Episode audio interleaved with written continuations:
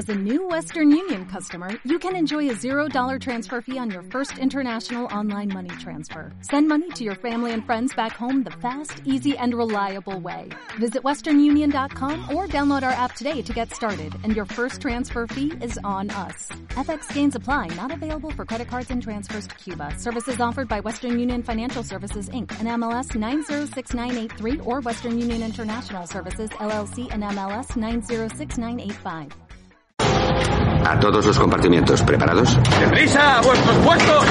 en posición! Buenos días. Buenos días, España. Vamos. Número uno, listos y a la orden. Todo el equipo, preparados. Compartimiento 2, listos y a la orden. Noticias a punto. Válvulas cerradas, niveles correctos. Hombres en posición. Que entren tertulianos. Compartimiento 4, listos y a la orden. Vamos a por ello. Número 6, listos y a la orden. Santiago Fontenla, preparado que entramos. Compartimiento 8, listos y a la orden. Comenzamos Buenos días, España. Compartimiento 10, listos y a la orden. A por ello, vamos.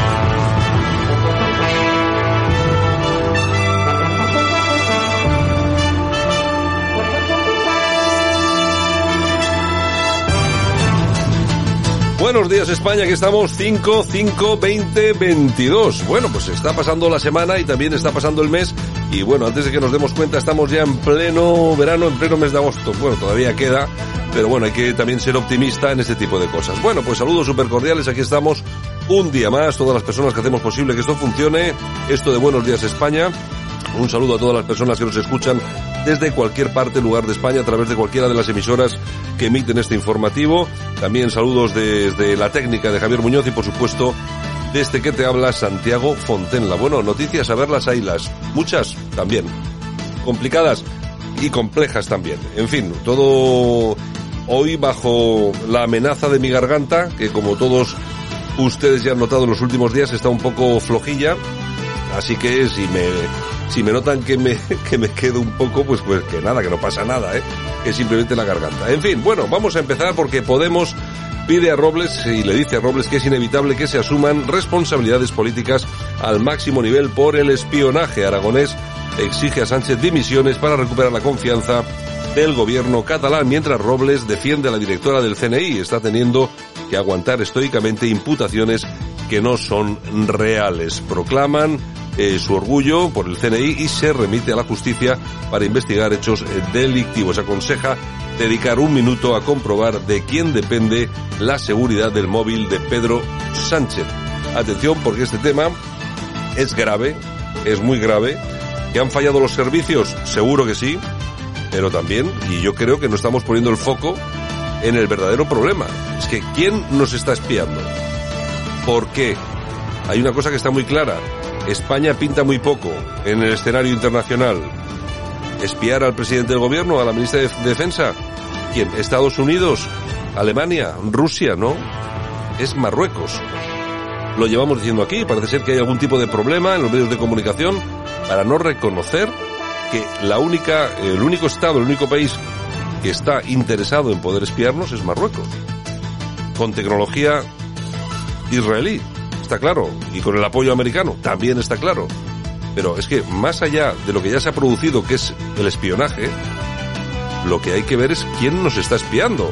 Que yo creo que ese es el verdadero problema, que es lo que tenemos encima. Bueno, y la presidenta de la Comunidad de Madrid, Isabel Díaz Ayuso, ha asegurado que ella no cree en el presunto espionaje que pueda acabar con la legislatura y el gobierno de Pedro Sánchez. No, porque el nacionalismo es un negocio y mientras esto siga en marcha están todos ganando posiciones. Cada día que pasa van, pues van a su negocio, ¿no? Entonces. Y Feijó, que ve lógico adelantar elecciones ante este caos y dice que Sánchez solo busca calmar a Esquerra Republicana para sobrevivir. La Fiscalía pide al juez que declare secretas las diligencias sobre el presunto espionaje a Sánchez y Robles con el famoso virus Pegasus y la Fed sube los tipos en 50 puntos básicos y reducirá su balance desde junio en 47.500 millones por mes. Eh, también hay que hablar del Reino Unido, que suspende todos los servicios de exportación a Rusia y sanciona a otros 63 individuos y empresas. Naciones Unidas cifra en cerca de 2.000, perdón, 3.250 muertos los civiles en la guerra de Ucrania. Bueno, todo esto y muchas cosas más hoy en Buenos Días España. Comenzamos, vamos con ello. Aquí te lo contamos. Buenos días España. Buenos días.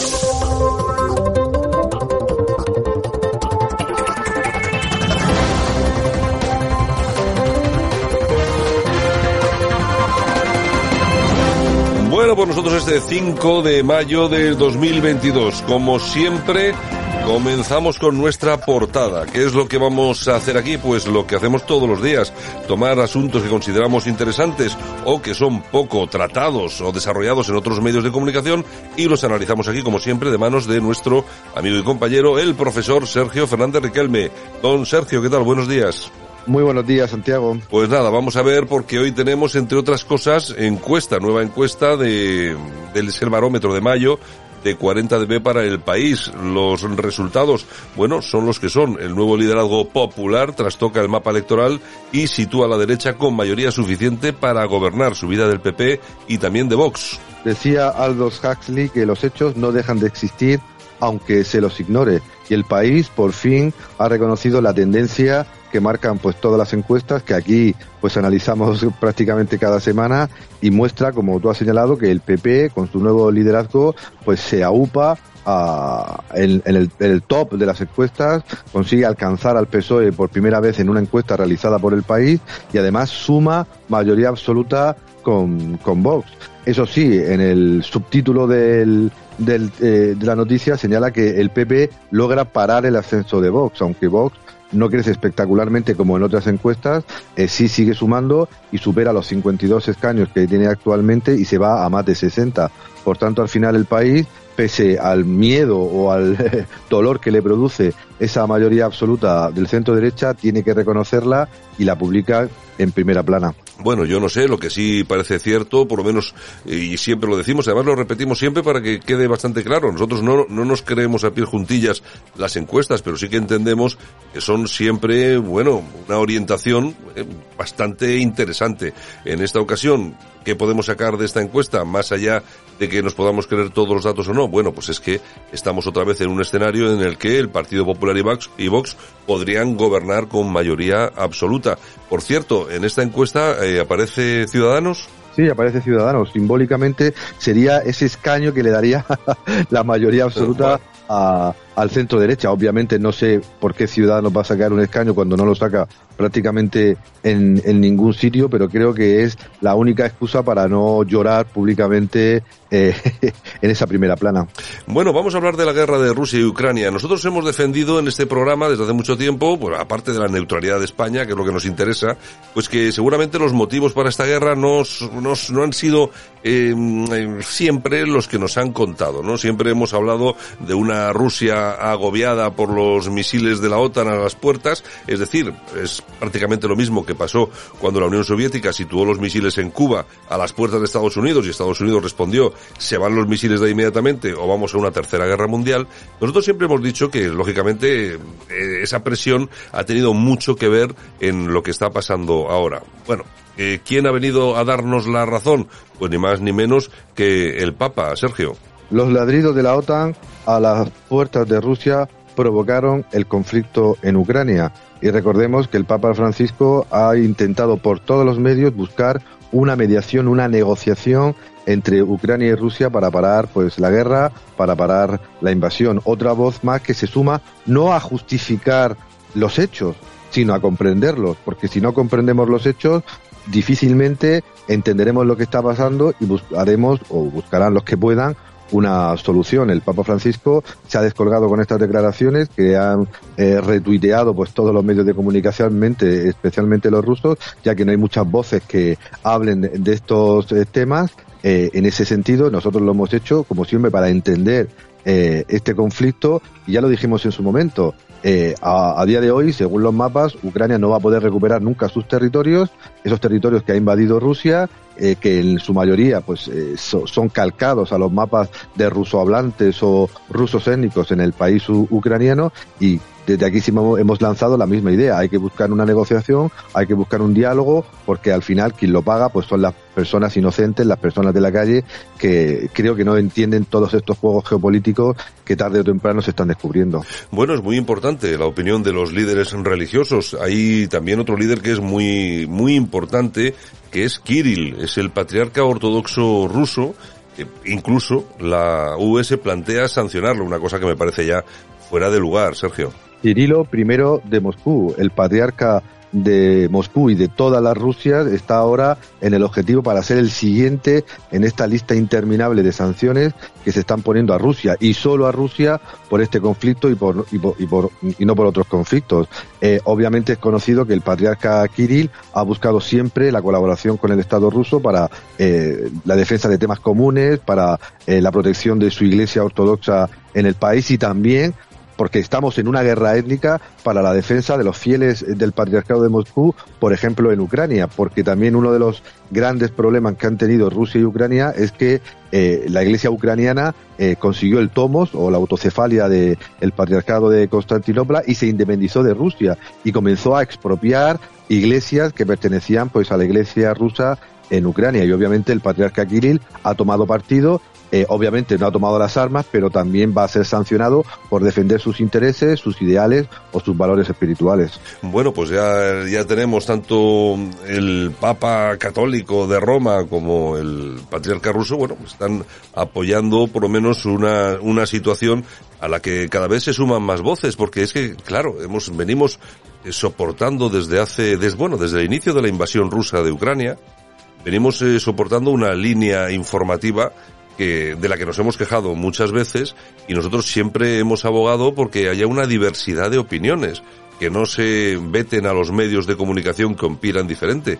Nosotros lo hemos dicho bien claro, aquí, en este programa, en esta radio, claro que no estamos a favor de que se invada Ucrania, claro que no estamos a favor de que los, que los refugiados eh, lo estén pasando como lo están pasando, que se esté pasando hambre, que haya muertos civiles. Claro que no, no se puede estar a favor de eso. Pero lo que sí es cierto es que hay que informar de otra forma y que lo que ocurre no ocurre porque un día se despierta Putin porque está loco o porque ha comido eh, aletas de murciélago a la plancha.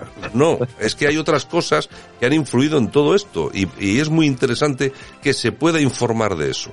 Con esto no queremos justificar absolutamente nada, queremos entender qué es lo que ha pasado. Y sobre todo, hay una cosa muy importante, entendiendo de dónde viene todo esto, de ahí tiene que salir una posición clara de España que seguramente no es la que tenemos ahora enviando armas a nadie, sino que tenemos que mantenernos en la neutralidad e intentar abogar o intentar convertirnos en un elemento importante dentro de todo lo que es escenario geopolítico internacional para intentar mediar entre las partes y podríamos volver a ser alguien que ahora mismo no somos absolutamente nadie a nivel internacional. Y le estamos mandando armas, encima le estamos mandando mal, tarde y encima los hermanos pobres de, de toda esta, de toda esta, este grupo de, de países que, están enviando armas a esto. en fin, estamos como, como siempre. Bueno, China y la India, que emergen como compradores al petróleo ruso tras el veto europeo. Parece ser que mientras no se quiere comprar el petróleo y el gas por parte de determinados países europeos, siempre hay alternativas, ¿no? La crisis es una oportunidad, esta crisis de Ucrania es una oportunidad para las llamadas potencias emergentes. China e India están haciendo la caja, están comprando mm, el gas eh, y el petróleo ruso que no quieren pues muchos países occidentales a precio prácticamente de saldo. Se habla, por ejemplo, de que China e India están comprando el petróleo ruso que no compran los occidentales o no van a comprar en el futuro muchos occidentales, eh, sobre todo en el mercado de futuros, a 70 dólares. Es decir, Modi y Jinping están aprovechando pues que eh, Rusia tiene que venderlo eh, y tiene que venderlo como sea y, están viendo esa oportunidad para mejorar sus economías, para mejorar su desarrollo y además pues para poco a poco alcanzar niveles de desarrollo que sean similares, aunque no comparables a los que tenemos eh, en Occidente. Veremos que ellos se benefician de este petróleo y veremos cómo va a afectar pues esta decisión inminente sobre el petróleo y quizás sobre el gas ruso en la vida diaria de nuestros ciudadanos, especialmente los españoles, nuestros compatriotas. Vamos a pagar posiblemente la energía mucho más cara de la que la estamos pagando y quien avisa, pues no es traidor. Bueno, y Rusia, aunque sea más barato, va a seguir vendiendo petróleo y gas y va a seguir ganando dinero, es decir, va a seguir sufragando la guerra y eh, estos países emergentes, pues lógicamente lo van a tener más barato y bastante mejor. ¿Cuál hubiera tenido que ser nuestro papel? O el papel, por lo menos, de la mayoría de los países en todo esto. Intentar, intentar mediar entre las dos partes para que llegase a un acuerdo. para que se sentasen ucranianos y rusos, para que decidiesen que era mejor solucionar los, los problemas en una mesa. Y nadie tendría que haber rechazado eh, hacer negocios con Rusia, porque es que ahora llega el verano, pero es que después del verano llega el invierno. Y es que la gente o va a pasar frío o va a tener que pagar unos precios desorbitados por la energía. Y lo vamos a ver. En fin, bueno, vamos hasta Estados Unidos. Sergio, Biden reclama una mayoría en las urnas para impedir que el Supremo derogue el derecho al aborto. Hay que recordar que este hombre, el presidente de Estados Unidos, es el que presumía de católico, ¿no? Sí, porque en el conflicto de Ucrania-Rusia eh, viendo por ejemplo el caso que ha pasado de las sanciones futuras a Kirill, al patriarca, no solo es una guerra étnica ni una guerra geopolítica, también es una batalla cultural entre ese occidente al, que los rusos consideran perverso y degenerado y la Rusia que se considera como eh, la tercera Roma. Y, esa batalla cultural está presente también en Occidente y también en Estados Unidos. ¿Por qué? Porque se ha filtrado pues un borrador de la sentencia de futura, parece, del Tribunal Constitucional o Supremo norteamericano que anula pues la famosísima sentencia de Wade contra Roe Roe contra Wade del año 1973 que permitía la legalización del aborto eh, sin edie, es decir, sin ningún tipo de control en los Estados Unidos de, Norteamérica. Se ha filtrado ese documento que ha provocado eh, pues el fervor de los republicanos eh, y de los mm, pro-life y pues el llanto desconsolado de los demócratas y los eh, pro-choice. ¿Y qué ha pasado? Pues que Biden, pues en vez de acatar esa sentencia, como dice que hay que acatar las sentencias, pues va a hacer todo lo posible para presionar a ese tribunal para que no publique la, ese borrador, que parecía que era el acuerdo que habían tomado los, magistrados, y si no puede evitarlo, eh, movilizar a, todos los cargos, a toda la sociedad civil, supongo que también a HBO, a Netflix y a todas las grandes plutocracias, para eh, evitar pues que eh, la justicia pues revierta una decisión que para muchísimos norteamericanos, recordemos que en Norteamérica hay un profundísimo eh, sector religioso fundamentalmente de carácter evangélico, no católico como Biden, que tiene sus ideales y que los defienden pues a ultranza, ¿no? Eh, por tanto, la batalla cultural parecía muerta en Occidente, parecía viva en Oriente, pero aquí pues también tenemos pues esta noticia que pone pues de manifiesto que hay batallas, hay ideas, hay debates que no están ni mucho menos cerrados. Y seguimos en tema internacional, siempre solemos tocar estos temas que son muy poco tratados en otros medios, además nos vamos a partes del mundo, a lugares pues de los que se habla bien poco en la prensa. Por ejemplo, ¿qué está pasando en Armenia, Sergio? ¿A quién le importa Armenia? Pues nos importa a nosotros. Claro. menos mal. Eh, menos, menos mal para los armenios que nos importa a nosotros, que si no, no habla de ellos nadie. Claro, pero es que es el ejemplo último para terminar el programa de toda esta batalla geopolítica, étnica, cultural, que parece de esos, eh, que aparece muy poquito en los medios de comunicación, pero que está viva en muchos países, en este, en este caso en Armenia, un pequeño país siempre bajo la órbita rusa, que de repente pues eh, mete en la cárcel todos los días a más de 300 detenidos eh, por protestar democráticamente contra el gobierno. ¿Qué pasa? Que a nadie le importa porque se ha convertido ahora en socio de la Unión Europea y de Estados Unidos, eh, eh, prohíbe las manifestaciones, reprime a los disidentes, mete pues en prisión a, a, todos aquellos políticos que estén en contra, pero claro, como ha dicho Anthony eh, Blinken, pues hay que apoyar a Armenia porque se quiere supuestamente separar del, del lado ruso. Su primer ministro, aunque meta a la gente en la cárcel, eh, eh, destaca por su, por su coraje y su flexibilidad. Y además pues ha señalado ni más ni menos y veremos las consecuencias que tienen estas declaraciones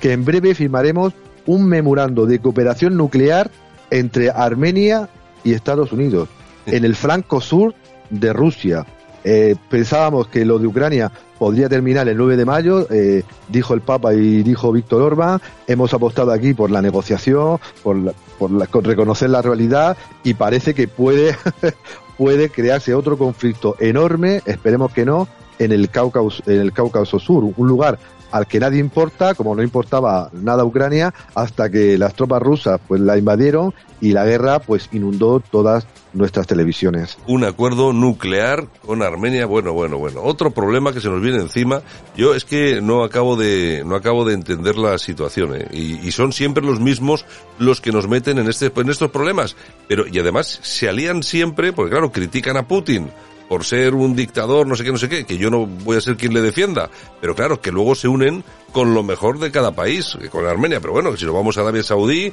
o nos vamos a cualquier país de estos musulmanes que pegan a las mujeres, bueno, países en los que una mujer es violada, eh, y encima la, que la castigan a latigazos por haber sido violada. O sea, es que son unas cosas y esos, esa gente la tenemos como socios. Pero bueno, en fin, es lo que es lo que tenemos. Menos mal, lo dicho, menos mal que lo vamos contando nosotros, Sergio. Menos mal, porque eh, hay lugares en el mundo, eh, conflictos en el mundo eh, e incluso en nuestra propia realidad que no aparecen en ningún medio. Alguien tiene que contarlos, sobre todo para prepararnos ante las consecuencias no deseadas que esas decisiones que están relacionadas con los conflictos y los problemas que, que, tenemos cada día, pues pueden llegar pues a nuestro bolsillo, a nuestras libertades, pues, o por ejemplo a nuestra educación. En fin, don Sergio, hasta mañana, un abrazo. Un abrazo. Aquí te lo contamos. Buenos días España. Buenos días. Gracias, presidente. Nos traen para votar como conclusiones de la conferencia sobre el futuro de Europa cinco folios iguales al documento inicial porque ustedes ya habían escrito las conclusiones. Venga, sean sinceros. A ustedes les importa un bledo los europeos. Ustedes lo que quieren es más poder. Si por ustedes fuera, no habría ni parlamentos nacionales. Hablan de democracia, pero imponen la soga del silencio al que disiente. Hablan de derechos sociales, pero su elitismo y fanatismo climático les impide ver que su transición verde está llevando al colapso a las clases populares de Europa. Ustedes han silenciado el debate real, pero se han pegado una buena juerga globalista a costa del dinero de los europeos. En plena crisis económica proponen un nuevo tratado. Son auténticos sociópatas. La Europa que dibujan es una Europa servil a la Agenda 2030, sin nervio, sin espíritu, sin naciones que alimenten su riqueza y diversidad. Una Europa que traiciona los pilares sobre lo que se construyó, rendida a las economías extranjeras. Pero ahora sean valientes, vayan ahora a la calle y les dicen que en este documento no se habla ni una sola vez de familia, de empresas, de cultura y tradición europea, de islamismo radical, de violencia sexual desatada en las calles, de paro, de cierre de empresas o de fronteras desprotegidas. Miren, hace siglos las élites salían los primeros al campo de batalla. Ahora ustedes se esconden en la Torre de Babel y mandan a los europeos al matadero. Bueno, pues este señor que ha hablado en Europa, en el Parlamento Europeo, es Jorge Busadé, uh -huh. eh, de Vox. Y bueno, y además eh, creo que ha sido una intervención corta pero exhaustiva, sobre todo, pues bueno, hablando un poco de qué es lo que interesa ahora mismo en Europa y qué es lo que no interesa. Sí que es cierto que efectivamente, en tanto, entre tanto documento, oye, que no, que no dejen ni un segundo para hablar de los temas que de verdad preocupan a los europeos, como por ejemplo el islamismo radical, eh, bueno, el tema de la familia, como bien ha dicho, y bueno, y otros temas que son, vamos, eh, que son acuciantes, sobre todo para los europeos, porque nos la estamos jugando. Es Vox, igual que otros partidos en Europa, nos podrán gustar más, nos podrán gustar menos, pero desde luego, como siempre decimos aquí, diga quien, sea quien sea, cuando diga la verdad, pues la vamos a defender y lógicamente la vamos a apoyar. Y esto que decía el señor Busade es cierto, de ver más, de todas, todas que decía aquel. Exactamente. Buenos días, España. Aquí no nos cansamos. No nos cansamos de madrugar. No nos cansamos de contar la actualidad. No nos cansamos de decir las cosas claras. En fin, que no nos cansamos de tocar los temas más importantes.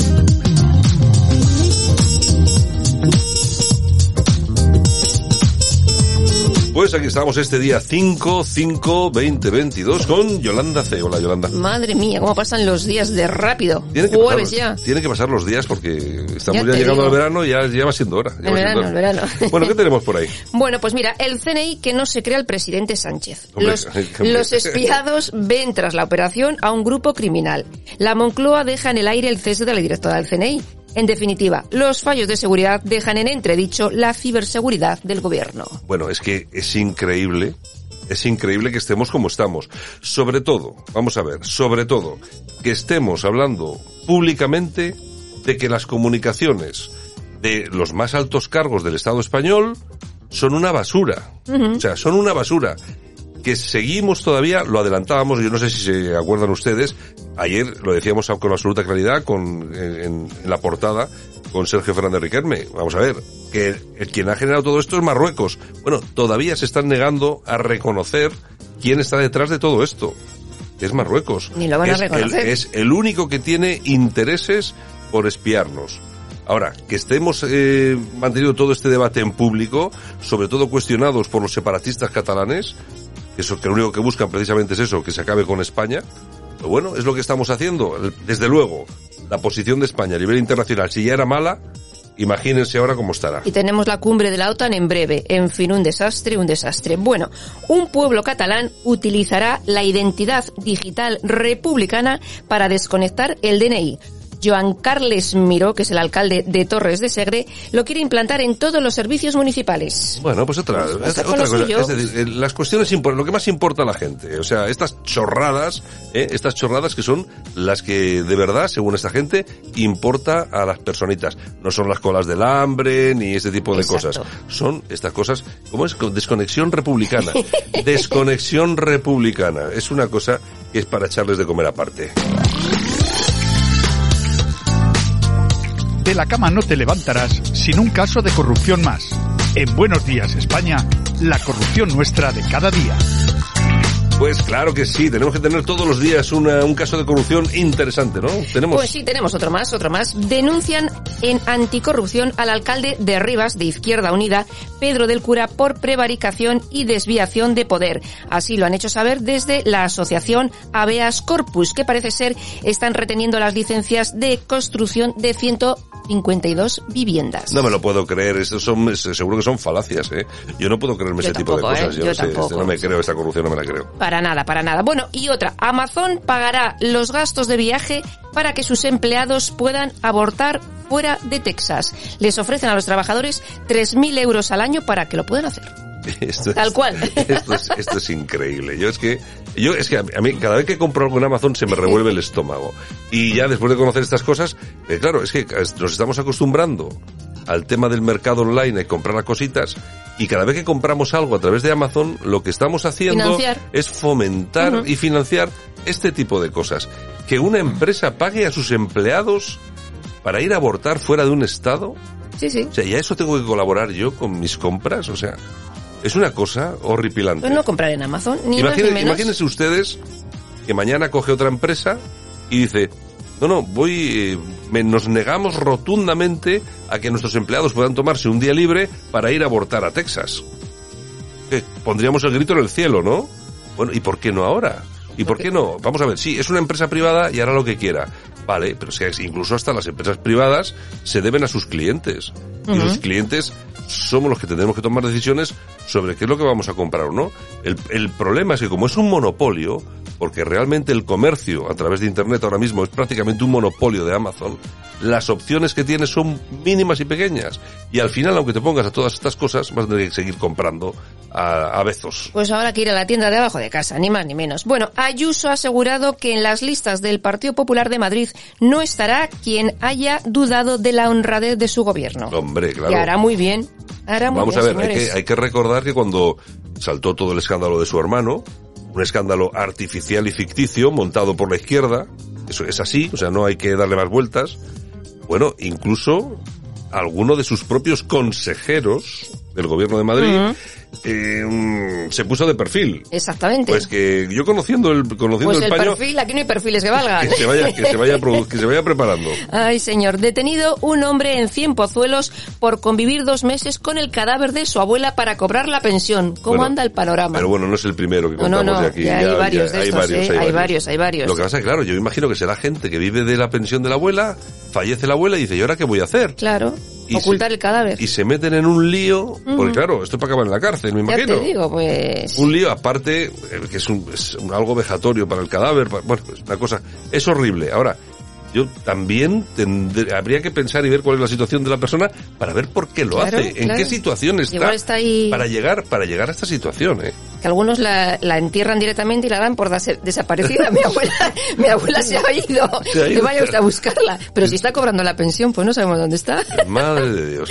Ay, señor. Bueno, Facua recibe más de 1,2 millones de euros en subvenciones. El triple que en 2019, señores. Bueno, este, El triple. ya saben ustedes que el quien dirige todo este cotarro es un podemita muy reconocido en redes sociales. Rubén. Eh, Rubén, no sé qué, no Mm. sé, no, ah, da igual, no me- tampoco me preocupa demasiado, pero bueno, que resulta extraño que precisamente el, el ministro del ramo de consumo del que es muy cercano el señor presidente de Facua o, o secretario, portavoz o lo que Sí, sea, sí. sea el que le da este millón y pico de euros a una a esta asociación de consumidores que ya factura por, pro- por eh, socios propios que tiene Una pasta 50 mil, también. dos Mm. millones y pico. Mm. A mí, perdón por la tos, eh, Acabas todavía, de... todavía no estoy recuperado. A mí me gustaría saber dónde está la OCU. Porque es la asociación de consumidores de siempre, que no se metía en política para nada, que, que no hace más que hacer eh, test de alimentos, de productos, Mm. que lo hace muy bien. Y seguramente que estos tíos, por no darle subvenciones a la OCU, que sería a quienes hay que darle, seguramente la hacen desaparecer.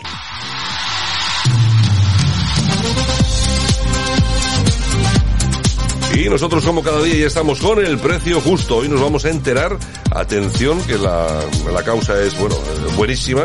¿Cuánto nos ha costado el Festival de Cine Africano de Tánger?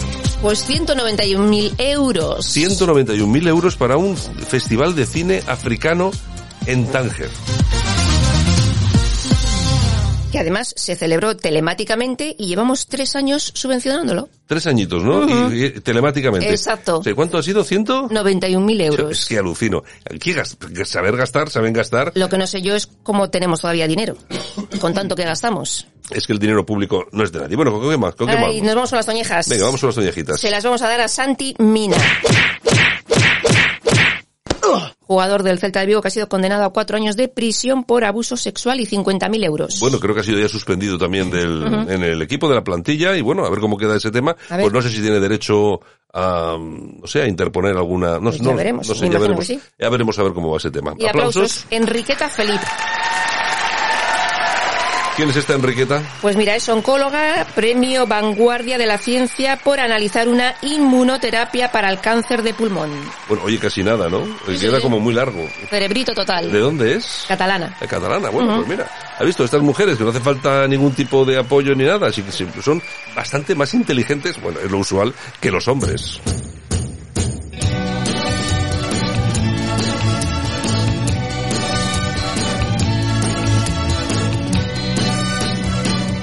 Hoy para mí es un día especial, hoy saldré por la noche.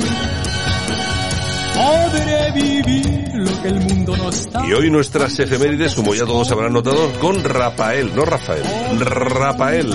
Una dulce canción a la luz de la luna. Y acariciar y besar a mi amor como no lo hice nunca. ¿Qué pasará? ¿Qué misterio habrá? Puede ser mi gran noche. Y al despertar ya mi vida sabrá. Pues sí que va a ser hoy un gran día para Rafael, porque tal día como hoy del año 1943 nacía este pedazo cantante, 79 años.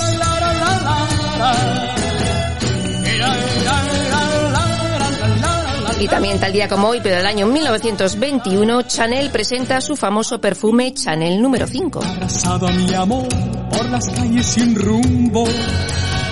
Y también tal día como hoy, pero del año 1821, fallecía Napoleón Bonaparte. Y nos vamos al año 1914 porque tal día como hoy de ese año nacía el actor Tyrone Power. Que se abrirá como mi corazón. Y también tal día como hoy, pero del año 1988, nace la cantante Adele. Sara, ¿Qué misterio habrá? Puede ser mi gran Y tal día como hoy, pero del año 2018, fallecía el gran periodista José María Íñigo. Algo que no conoce. Y también tal día como hoy, pero del año 1992, fallece el cantante Jean-Claude Pascual. Y al despertar ya mi vida sabrá algo que no conoce. Bueno, pues esto es todo las efemérides y en nuestra sección de no nos cansamos nunca, a pesar de que nos deberíamos de cansar un poquito, pues yo estoy... Yo de alguno me canso, ¿eh? estoy- yo me canso bastante, sobre todo ahora que estoy un poco hecho polvo, estoy como bajo de defensas. Estás cansino. Y entonces ya me sientan hasta, las noticias me sientan hasta mal, o sea, es una cosa, hasta me enfado. Enfadas, ¿eh? Yo que siempre me lo tomo a risa, pero si me- si- si uno está ya en una posición... Bueno, volvemos con el corazón dentro de un Muy rato. bien, pues hasta ahora. Venga, vamos allá. El amor es mejor cuando todo está oscuro. Y sin hablar nuestros pasos irán a buscar otra puerta. ¿Qué que se abrirá como mi corazón cuando ella se acerca. ¿Qué pasará? ¿Qué misterio habrá? Puede ser mi gran noche. Y al despertar ya mi vida sabrá algo que no conoce. Será,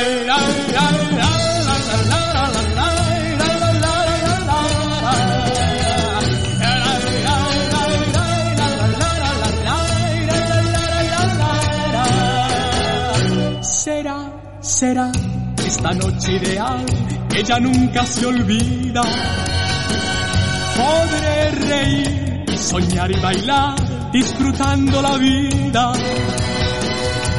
Olvidaré la tristeza y el mal y las penas del mundo. Y escucharé los violines cantar en la noche sin rumbo. ¿Qué pasará? ¿Qué misterio habrá? Puede ser mi gran noche. Y al despertar ya mi vida sabrá algo que no conoce. ¿Qué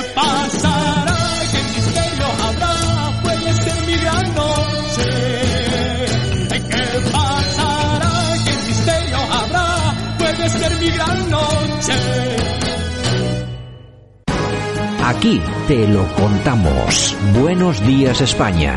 Buenos días. Bueno, si nosotros esta mañana que nos vamos hasta Madrid tenemos al otro lado de la línea a Pedro Ángel López, que es el presidente de la Asociación Reinos de España. Don Pedro, ¿qué tal? Buenos días. Don sin din, ya sabes lo que dicen en latín, pero bueno, sí, efectivamente. bueno, el ¿qué que tal? no sabe hacer otra cosa le hacen presidente de una asociación cultural. Bueno, tú ya sabes cómo funcionan estas cosas. eh, bueno, pues sobre todo si trabajáis, porque vosotros trabajáis y hacéis una labor bastante interesante e importante. Oye, nosotros hacemos muchas cosas, pero muchas cosas. Eh, desde hemos hecho varios documentales, hemos, hacemos muchas conferencias, hacemos algún libro que otro. Es decir, eh, culturalmente estamos en la pomada. No estamos en, en el tema político, que sabes tú que me aburre bastante desde hace ya unos años. Bueno, pero y bueno. decidimos dedicarnos a labores culturales que al final del día es lo que a la gente eh, le quema menos, le instruye más y a la hora luego de, de pensar en qué país vive, en qué patria es la que le sostiene y cuáles son sus antepasados, pues, pues seguramente no tendrá el mal concepto que tienen la mayoría de los españoles, o por lo menos un gran número de españoles, y que encima algunos de ellos son políticos y mandan en nuestras, en nuestra vida. Y mandan, y mandan bastante, además. Bueno. Y mandan bastante y mal. Y ma- y mal, también es verdad. Bueno, vamos a ver, tenemos eh, sobre el tapete esta guerra Rusia-Ucrania con todo lo que conlleva, pero hoy vamos a hablar del mismo, de este tema, pero de una forma diferente y desde un punto de vista histórico, porque hay muchas personas que dicen que, bueno, que España históricamente no ha tenido nunca nada que ver con Rusia, tampoco con Ucrania, que es algo que nos pilla muy de lejos, pero bueno, esto es realmente mm, falso. Sí que hemos tenido bastante que ver, tanto con Rusia como con Ucrania, ¿no? Bueno, yo te digo una cosa, el tema de Rusia y, o sea, perdón, el tema de España, Rusia, Ucrania, eh, lo puedes extender a todo el planeta. ¿Dónde, eh, dime qué parte del planeta España no ha habido un español que pasara por allí? Claro. Pues entonces Rusia pasa exactamente lo mismo. No nos vayamos a, a Krasnivor, que podríamos hablar de la Segunda Guerra Mundial y cómo hubo españoles allí peleando y dieron duro en Rusia. Por cierto, siempre comento, y ahora hablaremos del otro, siempre comento que en Rusia todavía se hacen homenajes a esa división azul que fueron los españoles. Se hacen homenajes a los de la división azul, no a los, no a los alemanes, solo a los españoles, porque los españoles que fueron allí, aparte de los que peleaban con, con el, con, el, con el ejército alemán, había una gran cantidad de médicos y enfermeras que salvaron la vida no solamente a soldados alemanes, no solamente a soldados españoles, sino también a civiles grande a civiles rusos. Y por ese motivo todavía en Rusia se recuerda esa, esa, esa atención de los españoles. Me voy un poquito más atrás para que veas que España ha estado en la pomada en mucho tiempo. Hay dos ciudades, en, hemos hablado de Ucrania y Rusia, vamos a empezar, si quieres, por Rusia mismo. Eh, San Petersburgo, eh, Leningrado para, para algunos, San Petersburgo fue una ciudad que tuvo mucho que ver con un español, con un español llamado Agustín de Betancourt. Agustín de Betancourt eh, nació en 1758, es decir, hablamos del siglo XVIII. eh, es un personaje nacido en España, concretamente en Canarias, es del puerto de la Cruz. Pues este, este Agustín de Betancourt, que fue un inventor español, aparte de ser militar, aparte de ser muchas cosas, por supuesto era políglota, hablaba español, hablaba latín, hablaba inglés, francés, alemán y obviamente, por narices, ruso, puesto que desde, desde 1707 tuvo que viajar a tuvo que, perdón, tuvo que viajar a Rusia, bajó, viajó a Rusia, perdón por mi voz, pero la tengo un poco aterciopelada, por invitación de, del zar Alejandro I, y a partir de ahí fue una colaboración permanente con todo lo que es Rusia y concretamente San Petersburgo. Hablamos de una persona que aparte de toda la planificación urbanística de San Petersburgo, hablamos de puentes, hablamos de lo que es el canal de San Petersburgo, es decir, la fábrica de armas, por ejemplo, también fue eh, modernizada por él, la fábrica de cañones Pedro, de Kazán. Pedro, vamos, de lo que estamos hablando es que eh, San Petersburgo, eh, tal cual la conocemos históricamente, es todo obra de un español. En su gran mayoría, por lo menos lógicamente lo que es todo el siglo XIX, es obra planificación de un español. A tal punto que los rusos lo han valorado. te puedo decir que en 1978, desde 1978 hay un hay un asteroide que encontró una rusa y le puso el nombre de eh, Betancourt. Si te parece poco, en 2008 Rusia sacó un sello conmemorativo y lógicamente le puso el nombre de Agustín de Betancourt como su 250 aniversario de su nacimiento. Y en 2018 en San Petersburgo se inauguró un puente y no adivinarás qué nombre le pusieron al puente. Pues ya me lo imagino. Agustín de Betancourt. Quiero decir que no es una eh, pamplina que nos salga de Wikipedia, eh, la propia Rusia ha valorado, y por supuesto, yo creo que si no fuera un personaje importante en San Petersburgo, mm, una ciudad no le pone el nombre a un puente, ni mucho menos. ni se un sello conmemorativo por un personaje como este. Hablamos de un tío que eh, fue inventor de maquinaria, de hecho, en España, para que tengas una idea, la Escuela de Caminos, Canales y Puertos es obra de Agustín de Betancourt. Eh, como eso, te hablo que fue el primero que en España elevó un globo aerostático. Sabes que los primeros fueron los franceses, nuestros amigos gabachos, los hermanos Montgolfier. En España el primero fue él. Muy interesante. Esto hablamos de, San Petersburgo, que es Rusia. Vámonos a Ucrania, que por cierto, Ucrania ha sido casi siempre rusa. No me de... no te voy a decir que Putin tenga razón o no es un mal comportamiento, pero eh, la cosa es como es. Ucrania ha formado parte de Rusia la mayoría de su tiempo. Bueno, y además vamos a hablar, vamos, a hablar de una ciudad que ahora mismo en este, en este escenario de guerra está teniendo una importancia bastante interesante, ¿no? Bueno, yo creo que la palabra Odessa ya todos nos lleva a Ucrania. A mí siempre Odessa me ha sonado, bueno, me, ha gustado el nombre de Odessa porque me, me gustado mucho las películas de años 50, 60, 70 de la Guerra Fría y todos, yo, creo que cualquiera recuerda el libro de Forsyth sobre Odessa. Eh, la verdad que es una, es una ciudad que está ahí en medio de una zona donde lógicamente la Guerra Fría ahí era una, una zona caliente. Concretamente, Odessa la funda un español, un español llamado José de Rivas.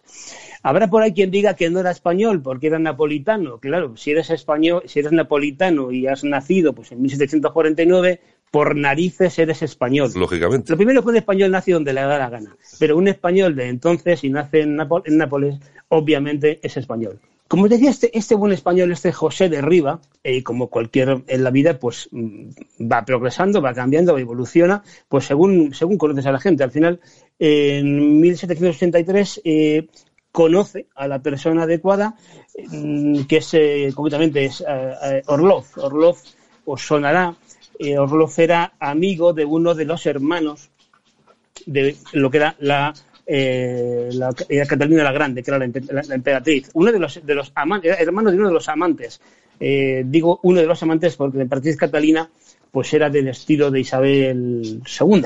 Mm. Vamos a dejarlo ahí. bueno, el caso es que conociendo a Orlov se empieza a involucrar dentro de lo que es de lo que es la, Rusia de entonces y a partir de ahí, digamos, los trabajos le vienen dados. Participa, lógicamente, en la flota del Mar Negro, ayuda a, a, Potemkin a conquistar Crimea y a partir de ahí, bueno, pues es el que se encarga de la zona y, oye, la propia emperatriz le le, obliga en 1792, que es cuando firma el Tratado de Paz Rusia con el Imperio Otomano, a fundar en ese espacio a fundar la ciudad de Odessa.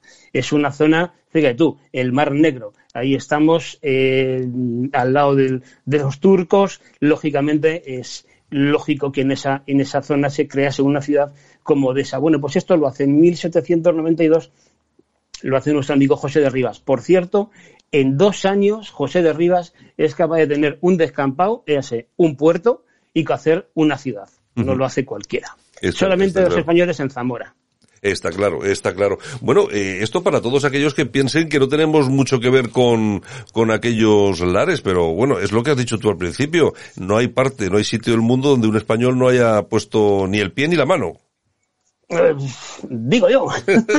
la verdad que imagínate el calorcito ahí tan ricamente en Nápoles y irte allí a, a, Odessa. Pero bueno, ya la gente le echó un par. Bueno, tampoco era una zona, la zona más fría de allí, ¿no? Pero es, es, curioso, la gente tiene que saber que hay un pasado detrás de los españoles. Lo que pasa que, bueno, pues em, si únicamente lees el país y ves la sexta, pues pasan estas cosas. Sí, que no te, que no te enteras muy bien de, de, determinados asuntos. En fin, oye, pues bueno, ha sido, yo creo que ha sido interesante conocer estas, eh, a estas dos personas, estos dos españoles, eh, retroceder en el tiempo y ver que tenemos bastante que ver tanto con San Petersburgo como con Odessa, que es lo que has dicho tú, ¿no? Ese nombre que nos retrotrae a determinadas eh, novelas, películas, etcétera, etcétera, y que siempre ha estado en nuestra memoria, ahora más que nunca, desgraciadamente, por el tema de la guerra. Bueno, pues don Pedro Ángel López, que es el presidente de la Asociación Reinos de España, pues muchas gracias por ilustrarnos un poquito y la semana que viene, si te parece, estamos de nuevo y volvemos con algún otro tema interesante que trate sobre, sobre España y los otra forma de, de hilar el pasado con el presente.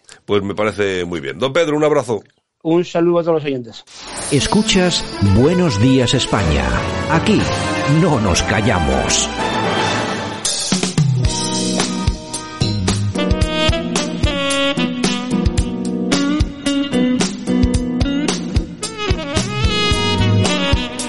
Bueno, y aquí siempre nos acompaña la mejor música smooth jazz. Estamos escuchando banda sonora para el corazón a Mo Luis.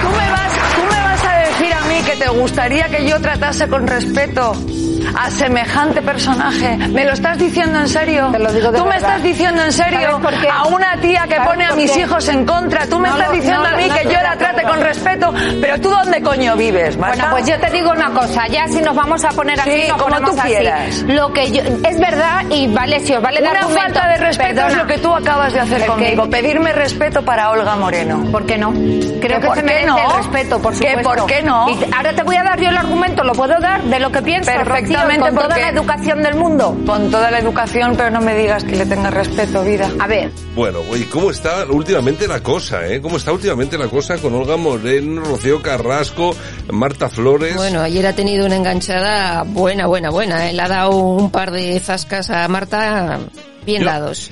Yo es que no sé, ya te digo, yo es que este es un tema que a mí me empieza a cansar un poco ya, porque es que lo- yo lo tengo tan claro. Ayer hicieron un, un nuevo visionado del famoso vídeo. Vamos a ver, demostración empírica de que miente Marta Riesco, de que ha mentido, además, eh, tal cual. De hecho, no apareció en el programa Ya son las 8 ayer, ¿no? No, de hecho está desaparecida y de hecho te diré que llamó al famoso restaurante Mm. y pidió las eh, las imágenes y le dijeron que bueno que ya no aparecían las imágenes, la ley de protección de datos que no le iban a dar nada. hom- hombre, claro. Dice bueno pues las pediré por orden judicial. Pues que las pida, que las pida. ¿Eso se las en la manga? ¿Que tiene que andar pidiendo ahora las imágenes? Pero es que, que vamos a ver, ¿qué juzgado le va a dar ahí a las imágenes? Si no tiene nada que ver con las imágenes que, Nada, que hay en un bar. O sea, Nada. A ver qué eh, explicaciones va a dar. Vamos a ver, ella ha mentido, ella empezó, dijo, "Eh, me ha llamado Rocío Carrasco. Mm, Y empezó ya, empezó mintiendo. Mm. Y el- el- lo que pasa es que ya sabes que las mentiras tienen el, ¿cómo es? el, el camino recorrido, el camino- un yo sé. corto, un Bueno, corto sí, recorrido. alguna cosa de esta. Bueno, la cuestión es que se pilla antes a un mentiroso que a un cojo. Y se la ha pillado rapidísimamente. Ya te digo. Y Ahora, ¿qué es lo que, qué es lo que tiene entre manos? Pues, eh, hombre, yo me imagino que en su productora tendrán que valorar si les merece la pena tener una persona que les ha mentido. Yo me imagino qué me pasaría a mí si llega mañana un colaborador a este programa y empieza a hablar sobre un tema de actualidad que tratamos y miente eh, en una serie de afirmaciones sobre determinada cosa. No es que dé su opinión, sino que que venga con una noticia y que nos diga, esto es así porque yo lo he visto de verdad", y que sea mentira. Además, qué notición. En hora punta. Pues entonces, ¿qué es lo que tienes que hacer con esta gente? Pues lógicamente tienes que quitártela de en medio. Sobre todo si tienes, si quieres mantener un mínimo de credibilidad. ¿Y los colaboradores qué van a decir? ¿Que Exactamente. le han sacado la cara a todos? Bueno, pues... eh, O, o casi todos. Eh, bueno, todos. Mm. Pero bueno, ayer pasó lo que pasó. Eh, no se trató el tema ya en Ya son las nada, ocho. ni mu. Me imagino que la productora han dicho, eh, hasta aquí hemos llegado, no meter más la pata porque al final nos hundimos con esta. Y bueno, y así está el tema. Pues ya veremos, ya veremos. En fin, en fin. Bueno, y Jorge Javier Vázquez, que ha dado exclusivas en, en la revista de cabecera donde él trabaja en lecturas, Ya. ha dicho muchas cosas. Ha dicho que el Penas, el Penas, una vez le dijo que Ortega Cano en Nueva York, pues que se le insinuó. Que le tiraba los tejos Sí. y todas esas cosas. Bueno, bueno. Han ido también serviditos todos hoy, Sí, ¿no? ayer. eh, sí, sí, oye, aquí lo que sí van a volar van a ser las querellas, yo creo. Bueno, de un lado bueno, para de otro. hecho, Antonio David ha dicho ya que va a poner querellas a todo Dios. sí, O ¿no? sea, Ya- ya, pues que eh, luego Oye, Rocío, Rocío encantada de que ponga, porque va a ir a declarar a claro, todas. claro. El, el tema es que luego si pierdes tienes que pagar. Ya te digo, ya te digo. Ay, de verdad. Bueno, y ayer la reina Leticia con un vestido de mango de 50 euros en el Consejo del Real Patronato de Mérida, donde fue a entregar unos premios, resulta que se encuentra con una de las premiadas que llevaba el mismo vestido. Bueno, ¿sabéis esto por qué pasa? Eh, Por, por mucho que me digáis, vamos a ver. O sea, ¿qué hace una reina con un vestido de mango de 50 euros? Una reina tiene que ir con un vestido de reina que no lleve nadie más, que sea hecho por un modista, un modisto. ¿eh? que sea, yo que sé, de, me da igual, de Prada o de Valenciaga o de lo que sea. O nacional, que los hay también a precios módicos. Pero, ¿qué quieres ir? ¿De reina buenista? ¿De reina de mira cómo somos de prudentes que me pongo un vestidito de Zara de 50 euros? Vamos a ver. Como cuando Pero- vas a una boda y van todas de Zara. Pero vamos a ver, usted, usted ve a alguien que venga, usted ve al rey cuando va conduciendo, si conduce en su coche. y- Perdón por la esta que estoy todavía. En fin, bueno, pues eh, es que... Bueno, eso es lo que estaba diciendo. el, el vestido de la reina. Pero Lo que decía yo. Si ve venir al rey, usted le ve venir en un dos caballos. Eh, Muchos no, no sabrán lo que son dos caballos, Bueno, ¿eh? pues, pues, un, un- eh, yo qué sé, una cosa. Usted si, si va a salir el rey en yate en verano, ¿le ven en un pesquero de 6 metros? ¿A qué no? Pues ¿para qué coño lleva la reina un vestido de Zara de 50 euros? Pero qué poca vergüenza. No me extraña que se haya encontrado con la premiada. Se tenía que haber encontrado con siete más allí. Bueno, pues es lo que tiene. Es que no, es que quieren ir de buenistas y no hacen más que el gilimorcio. O sea, es una cosa horripilante. De verdad. Bueno, el actor cubano de moda, William Levy, que ha estado en El Hormiguero, que triunfa en Netflix, y ha estado con Pablo Motos hablando de muchas cosas, y ha dicho que él es, él es cubano, que tuvo que largarse de Cuba con 15 años, y que allí se pasa mucho hambre, ¿eh? Hombre, claro, estos son los cubanos a los que no escuchan nuestros eh, políticos comunistas en España. Escuchan a los cubanos que les da la gana, pero cuando vienen aquí, tantos otros, como es el marido de esta chica, la actriz española, Yotuel. ¿Mm?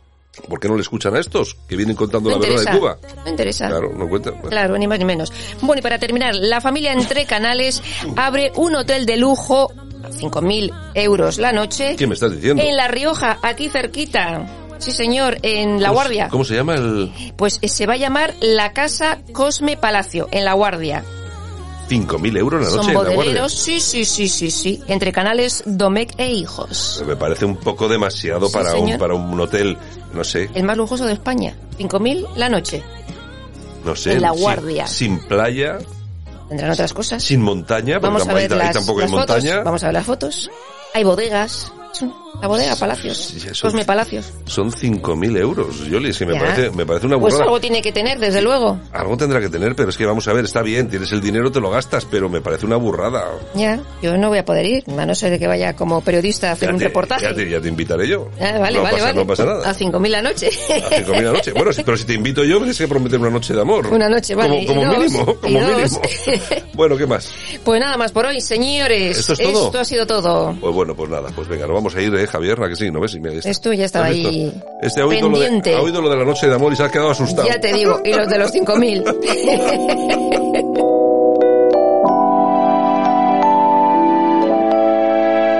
Bueno, Yolanda C, pues nada. Muy bien, Oye, pues nada, oye, que ya ves que todavía estoy con la garganta fastidiadillo, ¿eh? ya veo ya.